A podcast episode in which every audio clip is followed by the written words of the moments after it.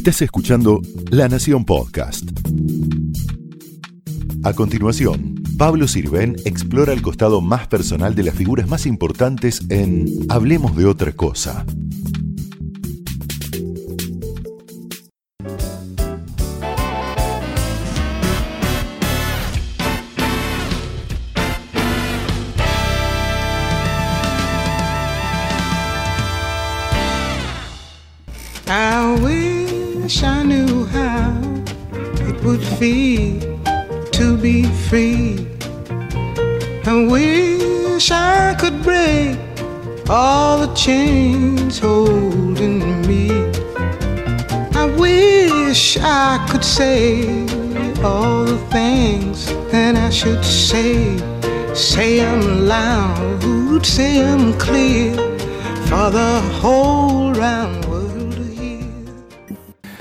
Muchas gracias, Manuel Bianco, por recibirnos en FAME. Hablemos de otra cosa. ¿Qué es FAME? Bueno, es la Fundación para Estudio e Investigación de la Mujer, que un grupo de mujeres profesionales que trabajábamos en un programa en el Ministerio de Salud de la Nación llamado Mujer, Salud y Desarrollo. Este, cuando, bueno, en el 89 hubo el cambio de gobierno, nos prescindibilizaron y entonces decidimos crear la fundación, que este año cumple 30 años. Exactamente. Y usted es médica, sanitarista y feminista. Sí. ¿Y cuál sería la diferencia entre la medicina feminista y la medicina, si se puede llamar, tradicional? No, el feminismo en realidad es, es una ideología y por lo tanto no tiene que ver directo con la medicina, sino con todo el enfoque que hace uno de lo que significa la igualdad y lo que significa entonces una mirada diferente de la sociedad, fundamentalmente, ¿no? Porque cuando uno dice feminista, lo primero, bueno, primero es un término que tiene mala fama ¿Por? en este país. Y lo tiene porque ya desde sus comienzos, las primeras feministas tuvieron conflictos, este, Cecilia Grierson y algunas otras, cuando hicieron en 1910 el primer congreso feminista en Fuimos América bastante Latina. precursores, ¿no? Argentina. Precursoras, claro, pero ya ahí tuvieron una primera decisión. Las mujeres, de, las mujeres eh, católicas se cindieron. Y a partir de ahí quedó una que se fue potenciando con los años, digamos, un concepto de que ser feminista es ser mujeres raras. Yo creo que esto cambió porque Cecilia Grierson nadie podía decir que era una mujer rara en el sentido de ser una lesbiana, por ejemplo, ¿no? Porque era lo que, lo que se quería decir, una señorona, bueno, con una, un porte que nadie podía decir eso.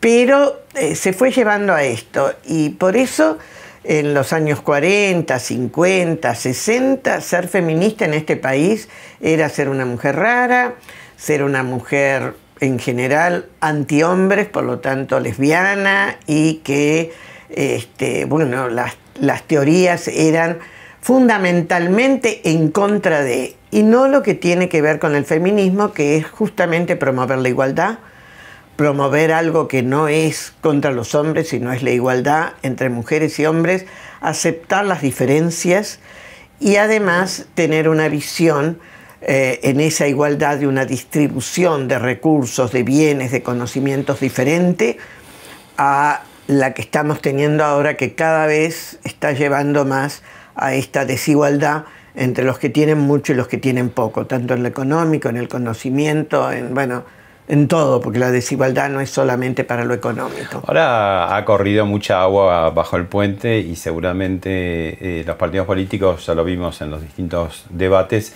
se acercan incluso algunos más sinceramente, otros menos, ¿no? Pero en aquella época que usted plantea, quizás los partidos políticos también, sin distinción de ideología, veían el feminismo como algo extraño Sí, sí. y fuera de, de- del ámbito político, ¿no? Sí, sí, sí, totalmente. Y bueno, este, todos los partidos políticos, pero este, por eso eso de decir que uno era feminista era como algo malo.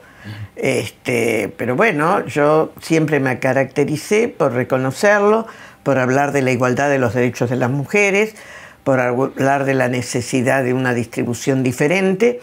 Y bueno, y hacía la aclaración e inclusive trataba de vestirme en una forma que no fuera tan seria para que no me dijeran, mi marido decía, no te vistas de epidemióloga, porque la vestimenta de epidemióloga era de azul, traje azul, este, tipo más masculino, digamos, y él me decía, por favor, ya que lo vas a decir, no te vistas para justamente para mostrar que era una mujer común como cualquier otra y que no tenía ningún tipo de, diferencia. Médica sanitarista, esa, esa faz, cuéntenos un poco qué es el sanitarismo.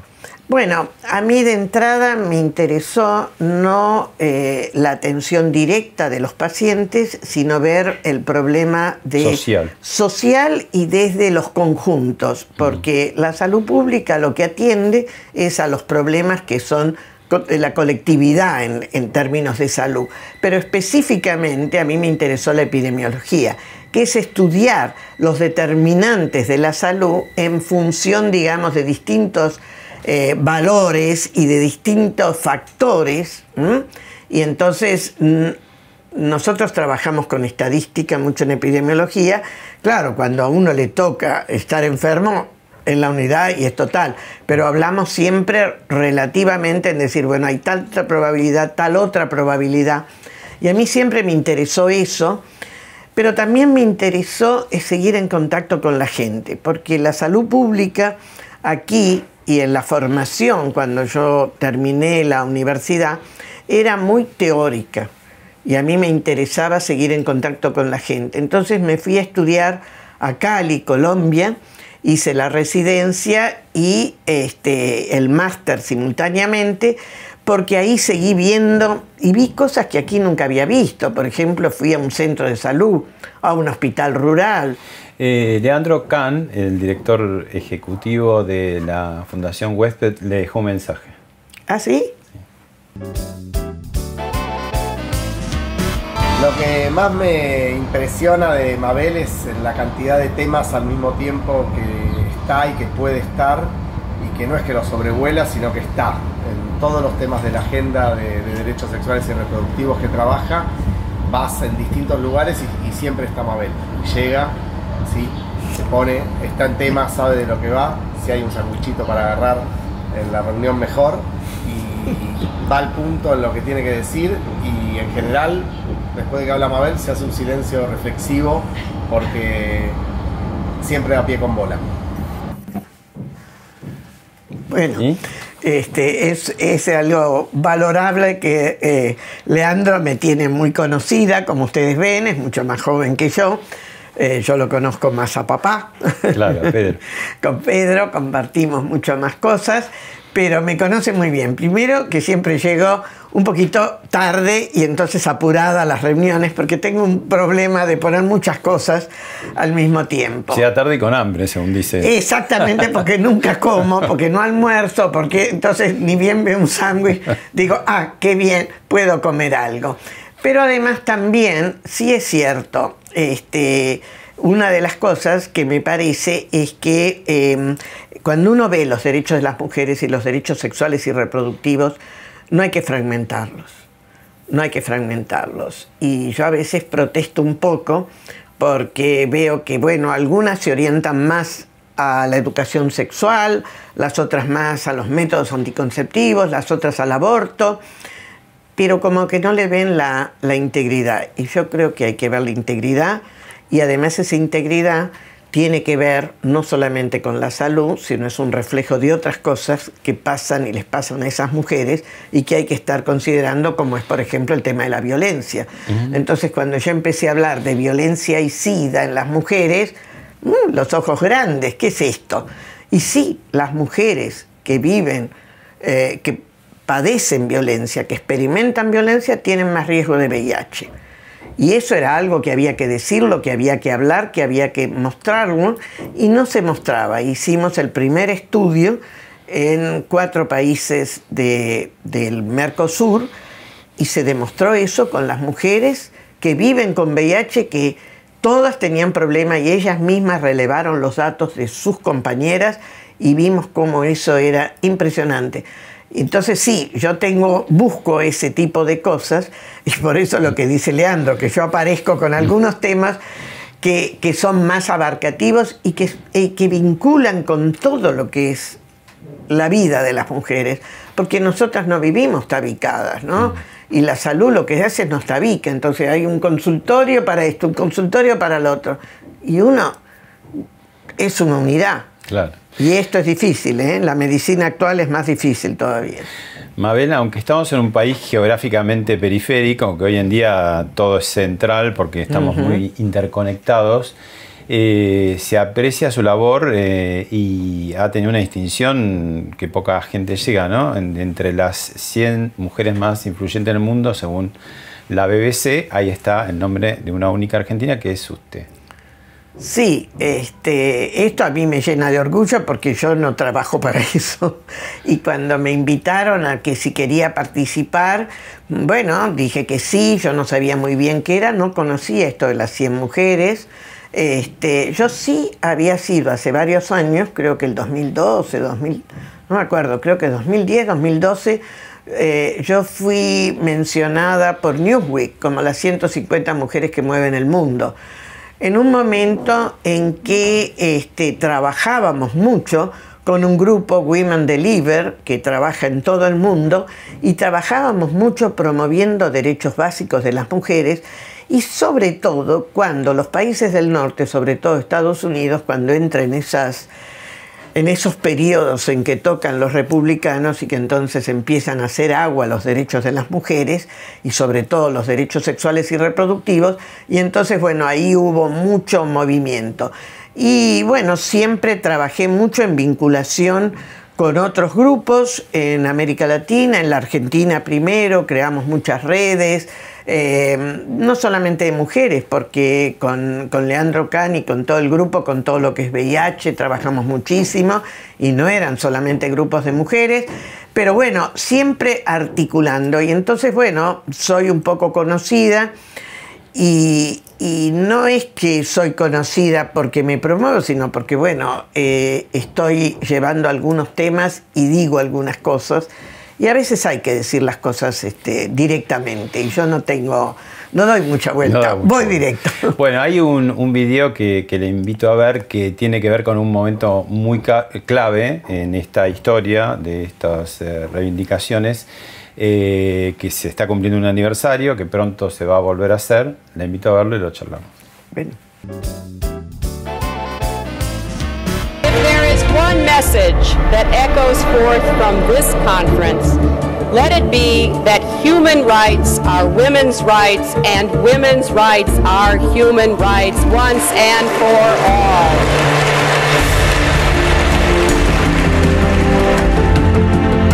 189 nations adopted the Beijing Declaration and Platform for Action, a visionary roadmap for equality between men and women. Nearly 20 years later, we have made great progress.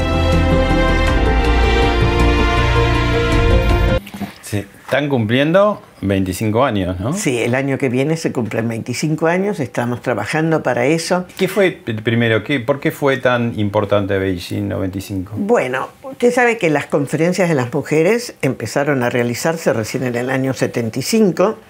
La primera conferencia fue justamente en México.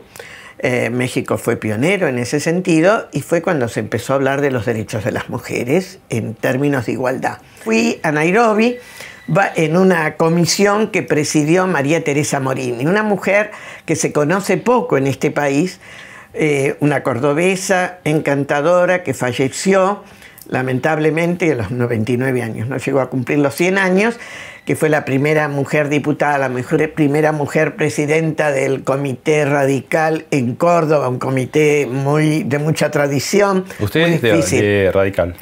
Soy radical con ahora muchas diferencias, pero lo soy, sí, sí, sí.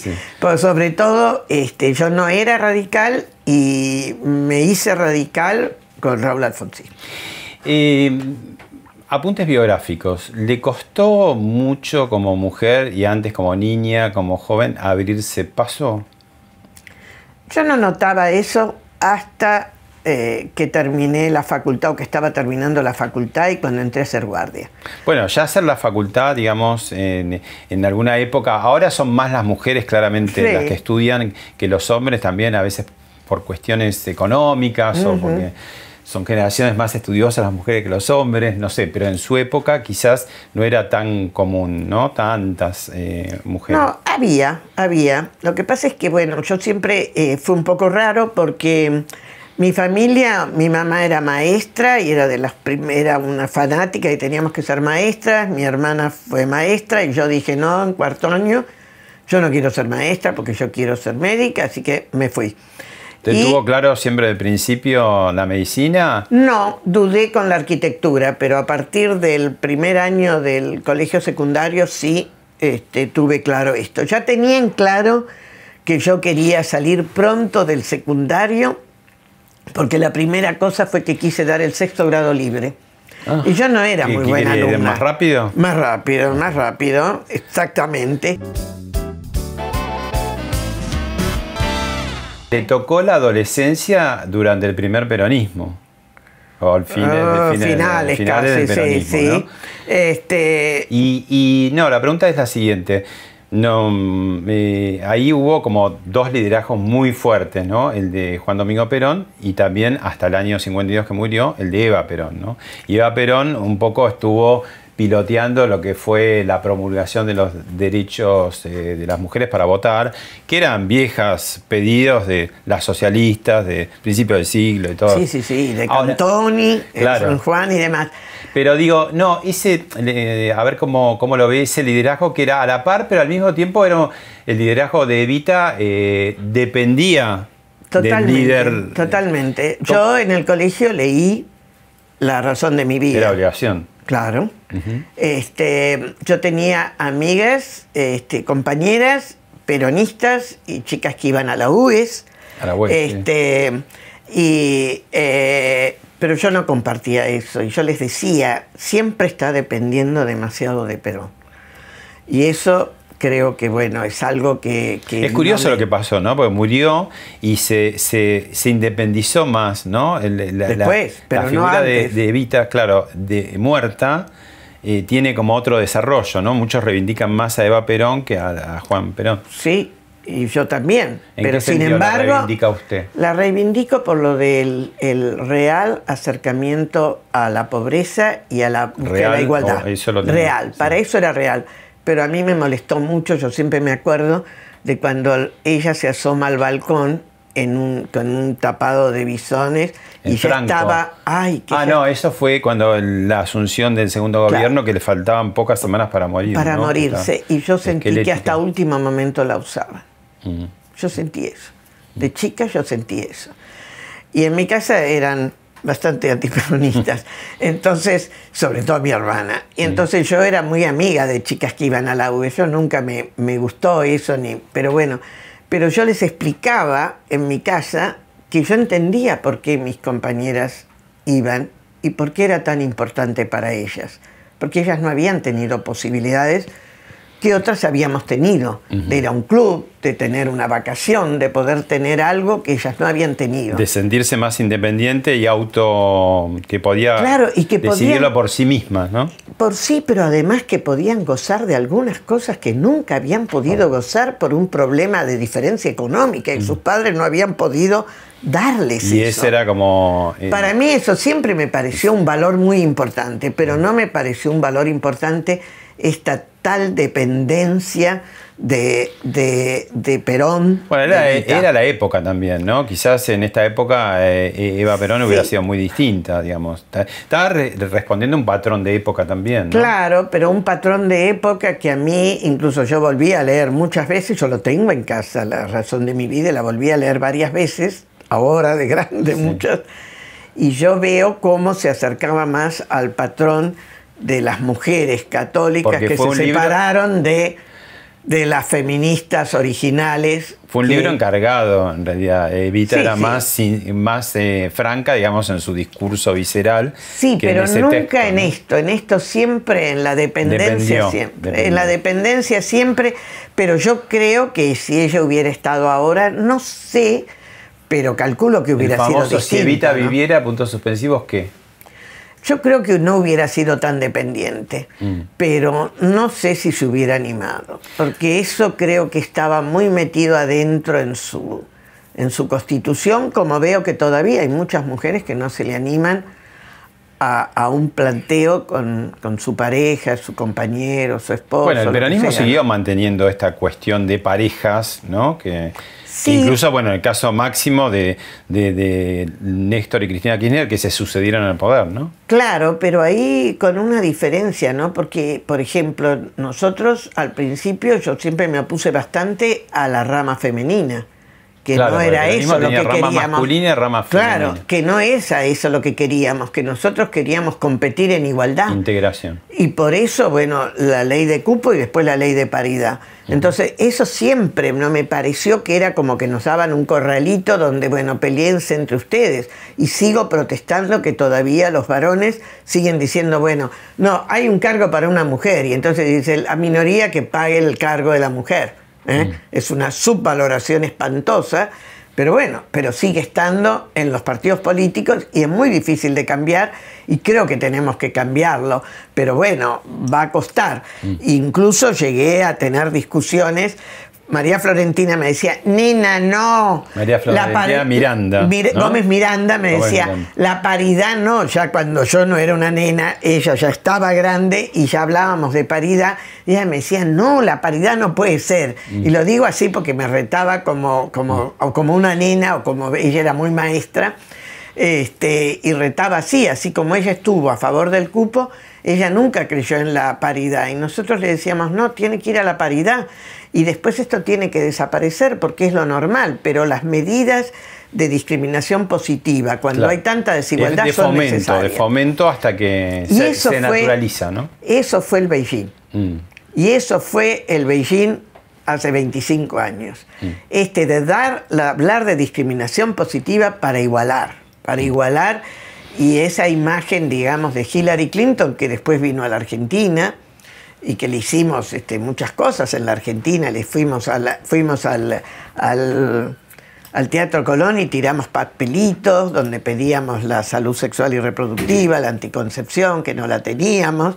Este, hicimos muchas cosas, este, porque ella tenía un- una percepción, pero después, bueno, tenía que jugar como eh, eh, primera dama y mantener lo que era un algo que aquí no quo. sé.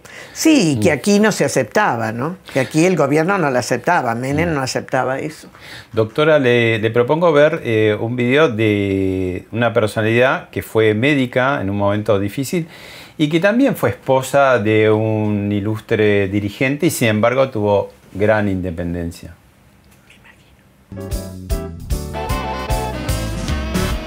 Son muchos los problemas que tiene el país, pero la democracia es la puerta abierta para el trabajo libre, no el trabajo reservado a unos cuantos cuyos negocios no conocemos. Será necesario el momento en que en la Cámara de Diputados o de Senadores los hombres libres que quieren su, su pueblo digan la verdad. Eso es lo que nos falta. Doctora, ¿cuántas veces votó usted en su vida? ¿Lo recuerda? Pocas veces, porque las mujeres no tenían voto.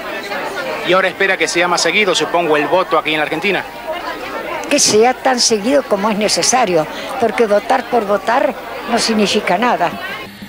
Bueno, Alicia Moró de Justo, nada más y nada menos, con su, llegó, traspasó los 100 años y con lucidez, esto era eh, cuando volvía la democracia y siempre tenía como la palabra justa, ¿no? Sí, Podríamos decir que la primera feminista real, ¿no?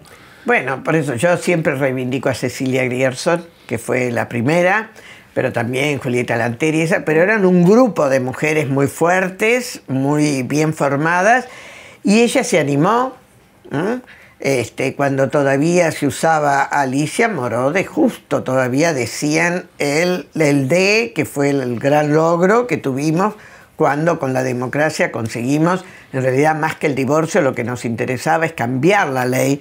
Y ahí sacamos el D, la obligación de decir esto, sacamos el derecho a fijar el domicilio y demás.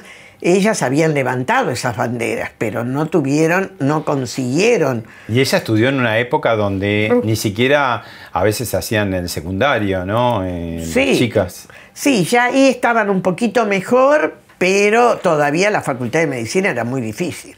Era muy, muy difícil. Este, creo que Cecilia fue la, la primera abanderada ahí y Cecilia pagó por sus ideas y por ser mujer el que nunca la dejaron ser profesora titular.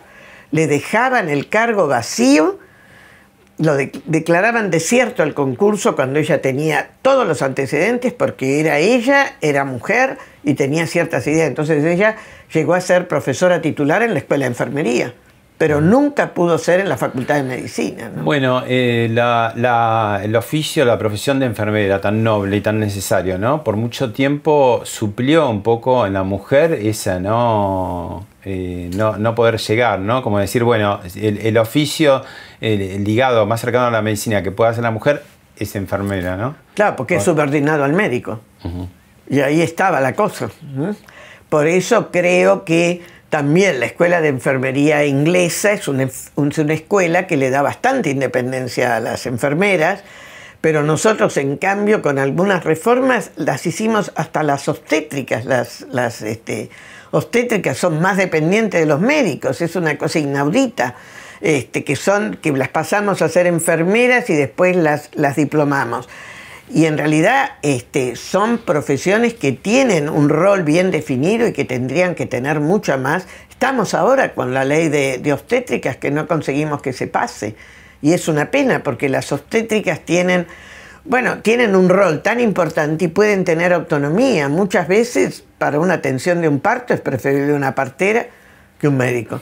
Porque la partera espera, se sienta, espera, tiene paciencia. El médico no.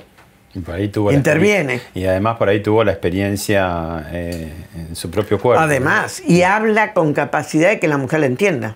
Entonces la mujer este, le entiende lo que le dice, al médico no le entiende, por eso a veces cuando salen las mujeres dicen, me explica, y le piden que la, la partera le explique. Que le lo traduzca. Claro, claro. Le propongo, este, Mabel, ver otro momento histórico más acá en el tiempo, más cercano, y lo charlamos.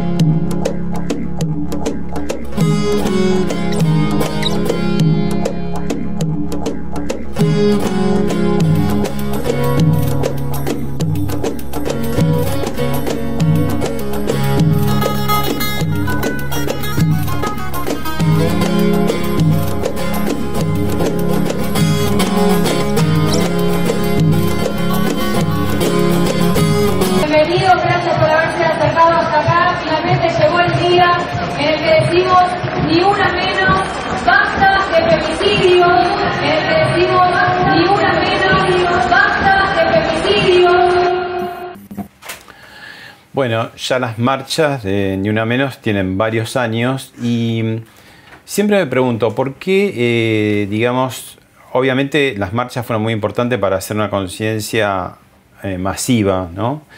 Pero al mismo tiempo coinciden con un crecimiento de los femicidios, ¿no? ¿Cómo es posible, digamos, hay mayor conciencia y por el otro lado, como si fueran dos vías en paralelo que no se unen? Bueno, al principio la cosa fue que se conocieron más, se habló más, se empezó a dejar esto de que quedaban como crímenes pasionales y demás, entonces empezó a hablar más. Y eso fue lo que llevó a esta irrupción del ni una menos. Pero también hay que reconocer que frente a eso, lo que dice Rita Segato, ¿no? que la verdad es que muchas veces los hombres aplican violencia a las mujeres como una forma de demostración a los otros hombres de lo que tiene que ser el poder masculino.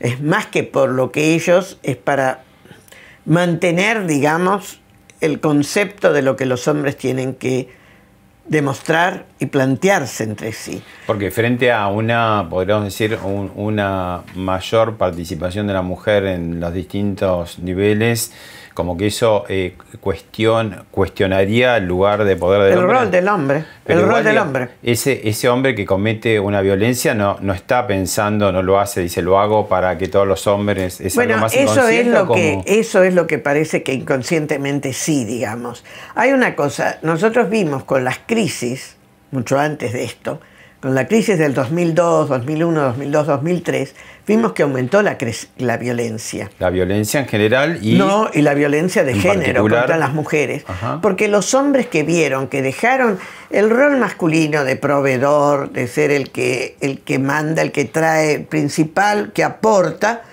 quedó reducido a hombres que tuvieron que quedarse en la casa, que las mujeres pasaron a ser las aportantes y que ellos tenían que hacer eh, tareas que no querían. Entonces ahí en general los hombres se resisten a, hacer las tareas del hogar, a cocinar y son las hijas o las hermanas o la madre o alguna otra mujer de la familia que cumple ese rol, ¿no es cierto? Y ahí era todo esto de que los hombres se sintieron menoscabados en su, en su rol. Y eso trajo violencia, trajo violencia porque era como, bueno, había que vengarse de esto con estas mujeres.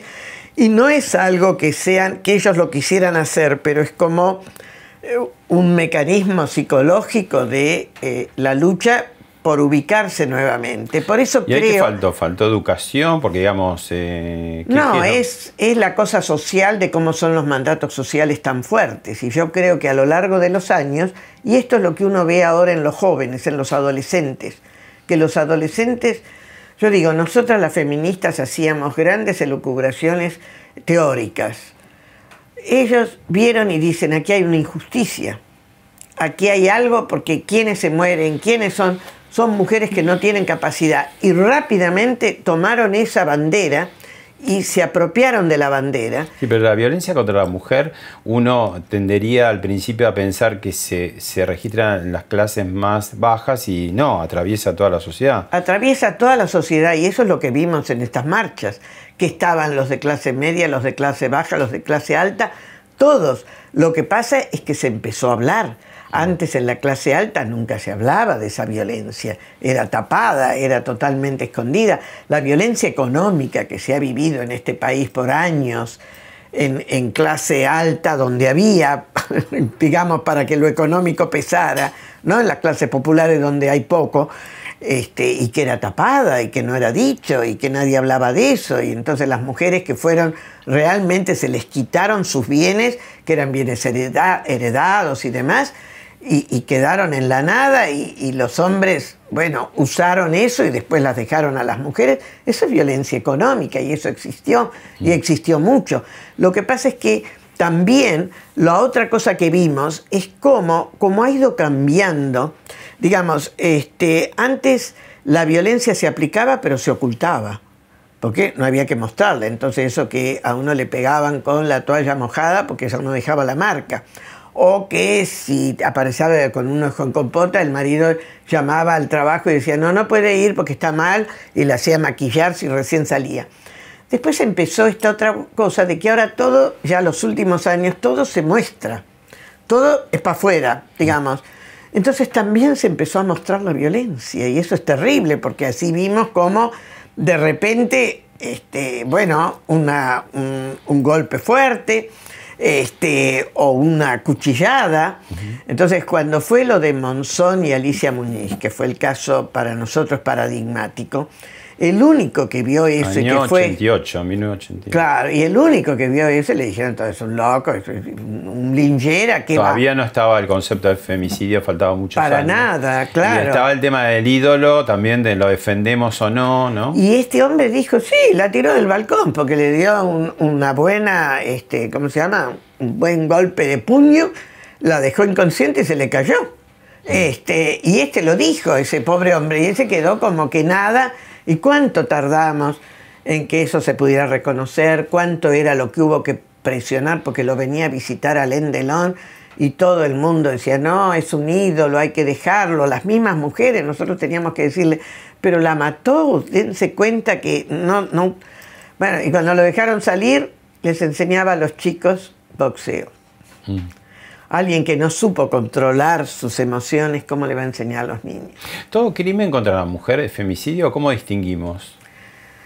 No, los crímenes que son por ser mujer porque la situación es esa, ¿no? Por ser mujer. Entonces, un hombre cuando se pelea con otro hombre tiene formas de pelearse que no son los mismos cuando se pelea con una mujer. Mm. Cuando se pelea con una mujer como padre, como hermano, como novio, como lo que fuere, tiene otros códigos. Y en esos otros códigos está hecho el ser mujer.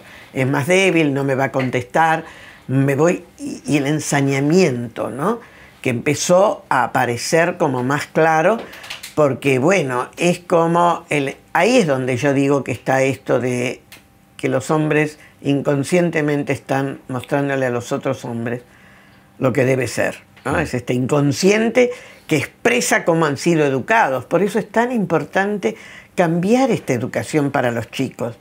Y cambiar la educación es hablar de estas nuevas masculinidades, que no es malo que lloren, que las nenas pueden jugar a la pelota y los nenes pueden jugar a la muñeca y no va a haber ningún problema.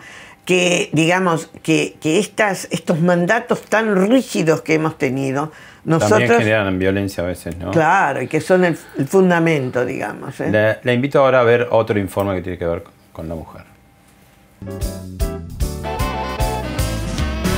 Persisten brechas en el acceso a las especialidades, persisten brechas en el acceso eh, a puestos de eh, decisión y también persisten brechas en la distribución del uso del tiempo eh, entre trabajo remunerado y no remunerado. Cuando uno habla de brecha de ingresos, la brecha varía mucho cuando se desagrega según la calificación laboral, como vimos, y según el nivel educativo. Entonces, en eso está puesto en gran parte el énfasis del informe.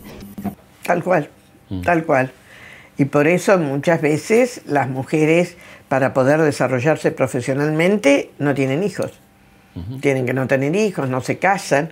Este, creo que esto que hemos empezado a hablar en los últimos años, porque de la violencia venimos hablando un poco, pero esto de eh, las tareas del cuidado no remunerado, los empezamos a hablar en los últimos años, es algo que en otros países ya se viene hablando, se hace mucho, y nosotros no, recién ahora empezamos a tener esto, y es muy importante porque, eh, digamos, nosotros empezamos a hablar, no así, sino empezamos a decir, bueno, el doble y la triple jornada de la mujer que es que, bueno, uno trabaja fuera, pero después tiene que llegar a la casa, hacerlo de la casa, y triple jornada si quiere encima ser sindicalista o ser política o tener un liderazgo social o eh, practicar deporte. Entonces, bueno, mientras que el hombre llega a la casa, está todo preparado, está todo listo, ahora está cambiando eso por suerte, pero va todavía muy despacio y entonces, bueno, va al gimnasio, se dedica a otras cosas. En cambio, la mujer,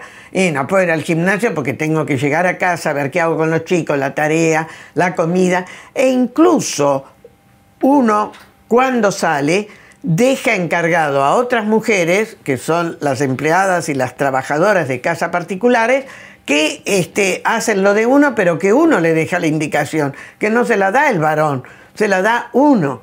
Entonces, bueno, creo que esto es clave y esto influye eh, cuando eh, hace ya muchos años eh, la profesora Dosme de Pascualini, una investigadora mm, muy buena, que falleció ahora, este, la invitaron a dar una charla sobre las mujeres en la ciencia eh, me contactó, ella me conocía porque yo había estado en la Academia Nacional de la, Mujer, de, la, de Medicina, y ella estaba ahí.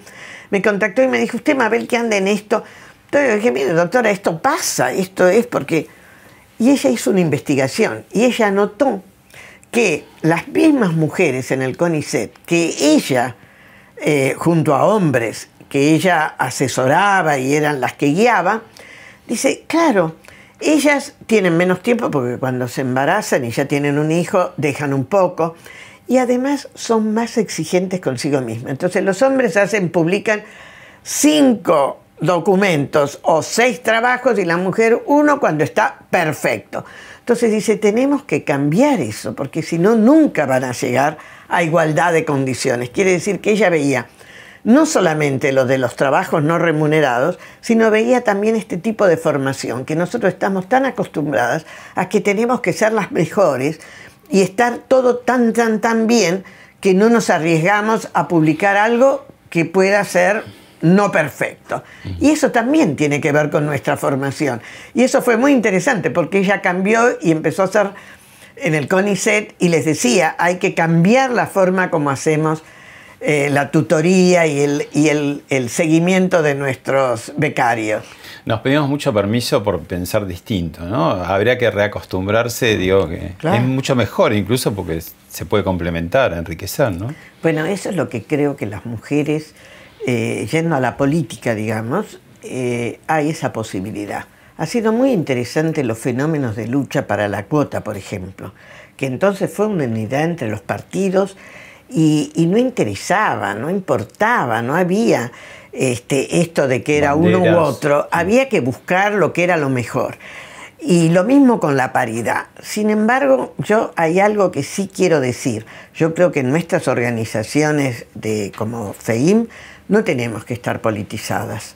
Podemos estar personalmente politizadas, pero no las organizaciones, porque tenemos que defender los derechos de todas las mujeres. Mm. Y no importa que la mujer sea de derecha, de izquierda, de arriba, de abajo, que sea pobre, rica, es para todas.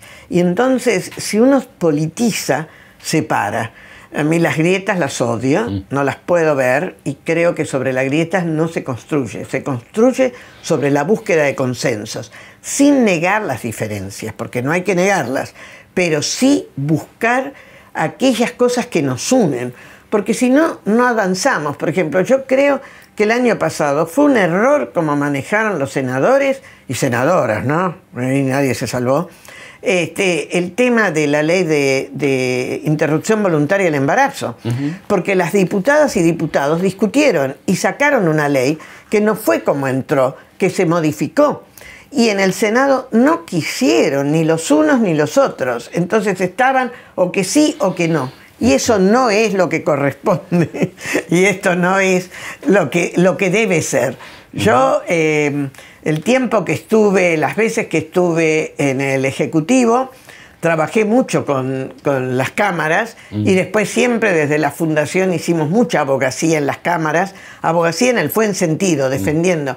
Y creo que lo bueno es cuando uno consigue que las distintas fuerzas entiendan, se pongan de acuerdo y hagan un proyecto común. Pero también estuvo en la calle. Estuve en la calle, yo sigo siempre estando en la calle, muy con la Diana. Y ahí en esto es en perfil. Sí, perfil que eh, defensora. Ahora he quedado en el. Es, algo que es muy, es muy difícil, porque estar a la altura de Diana Mafía es complicado. Pero bueno, ahí estamos. Soy la sucesora en perfil de la defensora de género, pero esto lo sigo haciendo. La calle me parece, y ahora la calle, lo que más me gusta de la calle es estar con las chicas y los chicos porque, eh, y eso creo que es lo más lindo de, lo, de esto de la BBC, que me dan el, me reconocen como que soy una influencer, es decir, que he tenido influencia. Y entonces la cantidad de adolescentes, de jóvenes, chicas o varones, que me paran en la calle, que me dicen cosas, este, que me reconocen, pero no por decirme, sino que, que, que bueno, que se sienten que, les muestro un camino.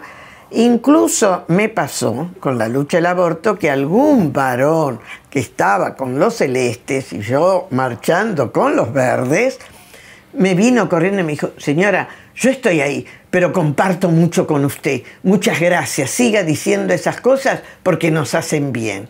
Mm. Este, bueno, para mí eso. Por ahí falta un poco, ¿no? Eh, digamos, siempre en los movimientos cuando se ponen radicalizados tiene una etapa jacobina que por ahí es inevitable, pero no ayuda, digamos, a establecer los diálogos necesarios con las otras partes, ¿no? Sí, yo digo que es igual que lo que pasa con la violencia. Cuando una mujer empieza a trabajar y toma conciencia de la violencia que ha ido viviendo, se pone muy mal y lo quiere matar. Pero después lo va trabajando Y ahí viene la etapa fundamental donde ella lo que tiene que hacer es tomar separación de eso y reconocer que es alguien a quien quiso, que quiere, que va a seguir queriendo, pero que él es tóxico, que él es malo. Y entonces no es fácil separarse de alguien a quien que uno quiere, pero cuando uno se da cuenta de eso, pero eso exige un tratamiento. Y esto es lo mismo, como usted dice, y por eso cuando se aprobó la ley, en el 2002, que se aprobó la ley de salud sexual y reproductiva, yo estaba en el gobierno nuevamente, estuve dos años, pero en el programa de SIDA. Y fui, me llamaban todo el tiempo, me reclamaban en la Comisión de Salud que no recibían medicamentos. Fue, fue muy odioso esa época, la verdad. Pero bueno, pero yo iba, les daba la explicación a los diputados, las diputadas, y ese día me dijeron, tenemos una buena noticia, se aprobó la ley, porque todos me conocían y sabían, y eso fue una radical y un peronista, que eran el la presidenta y el vicepresidente de la comisión, y después mis, mis compañeras feministas, no, lo que se aprobó es una porquería porque no tiene la educación sexual integral para todos, no tiene la anticoncepción quirúrgica. Y yo les dije, no, eso va a venir, esperen, va a venir, porque las leyes no se hacen así de golpe, hay que empezar y a los cuatro años tuvimos la ley. Mm. Si el año pasado se hubiera negociado, si hubiéramos podido conseguir que tanto lo que hizo la senadora Krexel, que ofreció, como luego los tres senadores de Córdoba, dos peronistas creo y una radical, no me acuerdo bien cómo eran, el equilibrio de fuerza y de sexos, que era que fuéramos por la despenalización, nosotros hoy tendríamos otra posibilidad y otra situación. Y no se hubieran radicalizado estas dos. ¿Usted cree que el nuevo gobierno va a impulsar eh, el tema de vuelta? Yo creo que va a salir de la sociedad. Creo que el gobierno va a tener que permitir que se trate en las cámaras como, como lo hizo Macri.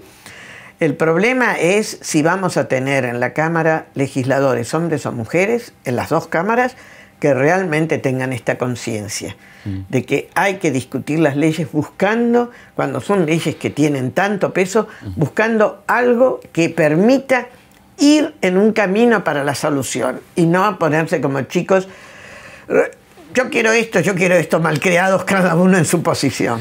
Con respecto a la educación sexual integral, el famoso ESI, que trae tantos eh, malestares por un lado, ¿cómo, se puede llegar a, algo que estén tranquilos, digamos, todos los padres y de algo que es necesario, la educación sexual, porque para no llegar justamente al aborto, ¿no? Eh, bueno, es para... ¿Qué está pasando? Se mezcla un poco con, también con otras reivindicaciones de género, transexualidad. Se empieza a mezclar quizás algunas cosas que... Sí, pero fíjese que lo, de la, lo que se mezcla con lo de la sexualidad y la identidad sexual, se trató y se aprobó por mayoría y el aborto no. Hay ahí algo, ¿no? Hay algo ahí en nuestro... Entonces yo creo que ahí el problema más serio es que se, se rigidizaron posiciones. La educación sexual integral es mucho más que hablar de la sexualidad biológica y genitalidad. Eso me paso diciéndolo. Porque es hablar de lo que hablábamos antes, de qué ser mujer, qué ser varón o qué ser lo que sea. Este, pero no para promover la homosexualidad, sino para promover el respeto a, por ejemplo, el programa de educación sexual integral en el preescolar, que es donde empieza, es para reconocerse el cuerpo y además para que no hagan en mi cuerpo lo que no quiero. Es para la prevención del abuso sexual en la infancia. Uno de cada cinco. Nada de otros géneros ni cómo se percibe, porque digo, la sexualidad hasta determinada edad también es muy fluida, ¿no? Y entonces quizás si, si es prematuro, le está marcando también un camino. Claro, pero además, esto de que los chicos y chicas sepan decir, no quiero que me toque fulanito, y no quiero que me haga hacer cosas, porque les hacen, este, bueno, chupar el pene, les hacen, hay cosas, la verdad, que uno dice, y a veces son los padres, los hermanos, los tíos, cuidado, ¿eh? los padrastros, bueno, es un tema de la familia, el abuso sexual en la es infancia. Más en la, en la, claro, y por el conocido que el desconocido. Claro, y que lo tapan, lo tapan totalmente las familias porque les da vergüenza. Pero es muy importante, esto es lo que habría prevención si dejamos que haya educación sexual integral desde chiquititos, para que empiecen eso. Nosotros vemos en los servicios de salud que las mujeres llegan a tener el parto y no saben que el orificio por donde van a hacer el chico no es el mismo por el cual hacen pipí o hacen número dos. No lo saben. Porque nunca se han, se han permitido ni han tenido obligación de conocer cómo era, nunca les enseñaron. Entonces esto, y por eso nosotros tenemos dificultad para algunos métodos. Por ejemplo, en Brasil, durante muchos años, el diafragma fue un método anticonceptivo muy usado y que era muy bueno, barato, mucho más, y que lo podía controlar la mujer. Aquí no pudimos, porque aquí todo lo que sea tocarnos el cuerpo tenemos como una distancia que no es buena, porque es quererse uno y no es este, digamos, es como que si uno se toca y entonces reconoce alguna parte, hoy se estará masturbando, será una cosa, ¿entiende? Entran mm. todas estas Esto ya excede, digamos, a las chicas, a las mujeres, sino que a todos. A todos, a todos. Entonces, el poder hablar, el poder hablar de los genitales por su nombre, mm. el poder reconocerlos, el poder decir, esto tiene que ser algo de la privacidad, porque el chico lo primero que tiene es la curiosidad por conocer lo del otro, pero después hay que enseñarle a decirle, bueno, no, mira, esto es privativo tuyo. Es, todo eso es educación sexual y eso es lo que la gente no entiende, porque ve mm. nada más que yo creo que los adultos vemos la cosa de la genitalidad y lo pecaminoso y no es todo. ¿El lenguaje inclusivo sí o no? ¿O hasta dónde? Yo creo que hay que permitirlo, se va a volver a la naturalidad, pero hay que permitirlo, como usted dijo, hay algunos excesos, hablemos del todo, está bien, total, esto va a pasar porque estas cosas pasan, pero es bueno que al principio se les permita también tener un poco más de flexibilidad. Y yo creo que la, eso lo está haciendo la Real Academia, está dando pasos que no sabíamos, la verdad, y que muchos de nosotros todavía se empecinan en que no. pero yo no permite, digamos, el no, no, no, no. Pero bueno, pero creo que hemos, lo que hay que entender, por ejemplo, nosotros hablábamos con Alfonsín y le decíamos, no digas hombres, decí personas, porque es más genérico. Igual desde, siempre, desde siempre se permitió en los discursos, es lo único inclusivo, era el señoras y señores. Claro, sí, ese sí, de todas las épocas, ¿no? Después si llega a decir otro, no, se rajan las vestiduras. Claro, pero el hablar así, los hombres bueno, de tanto en tanto así. Y él, él empezó a usar eso de personas, este, bien, y, y, es bueno que, que, uno diga, bueno, uno tiene unas formas de hablar que puede, porque esa es otra cosa. Nuestro idioma es diferente lo que les pasa a los anglosajones que ellos no hacen tanta diferencia en el plural. Claro, sus artículos son iguales, indistintos. Es lo mismo, pero para nosotros no. Entonces es bueno encontrar alguna de estas fórmulas. Mm. Así que yo creo que el lenguaje indica alguna cosa y hay que tratar de este, ampliarlo un poquito. ¿no? La última, eh, ¿cree en alguna entidad superior con túnica o con barba o sin barba y sin túnica, y que no sea necesariamente masculina como hay algunos dioses que son... Sí, yo creo que existe. Lo que pasa es que creo que las religiones nos encierran, nos encierran, y sobre todo las monoteístas. Pero bueno, este, creo que por ejemplo, eh, en vez de la culpa, hay que empezar a trabajar con la gente en la religión por el placer, porque el placer es lo positivo, la culpa es lo negativo, y la culpa nos tira el tanatos, y el tanatos es la muerte.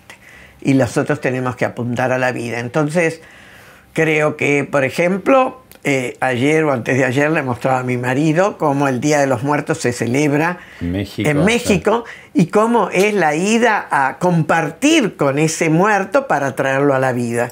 Y eso me parece muy importante. Nosotros somos muy tanatos y tenemos que ser más por la vida.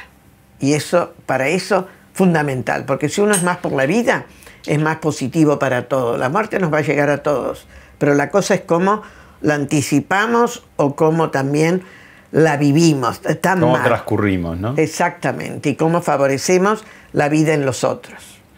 Gracias, doctora. Gracias a ustedes.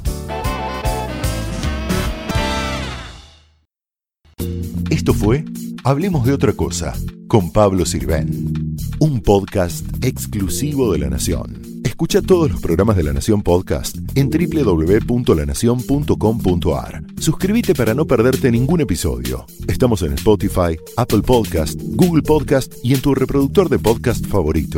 Seguí escuchando La Nación Podcast.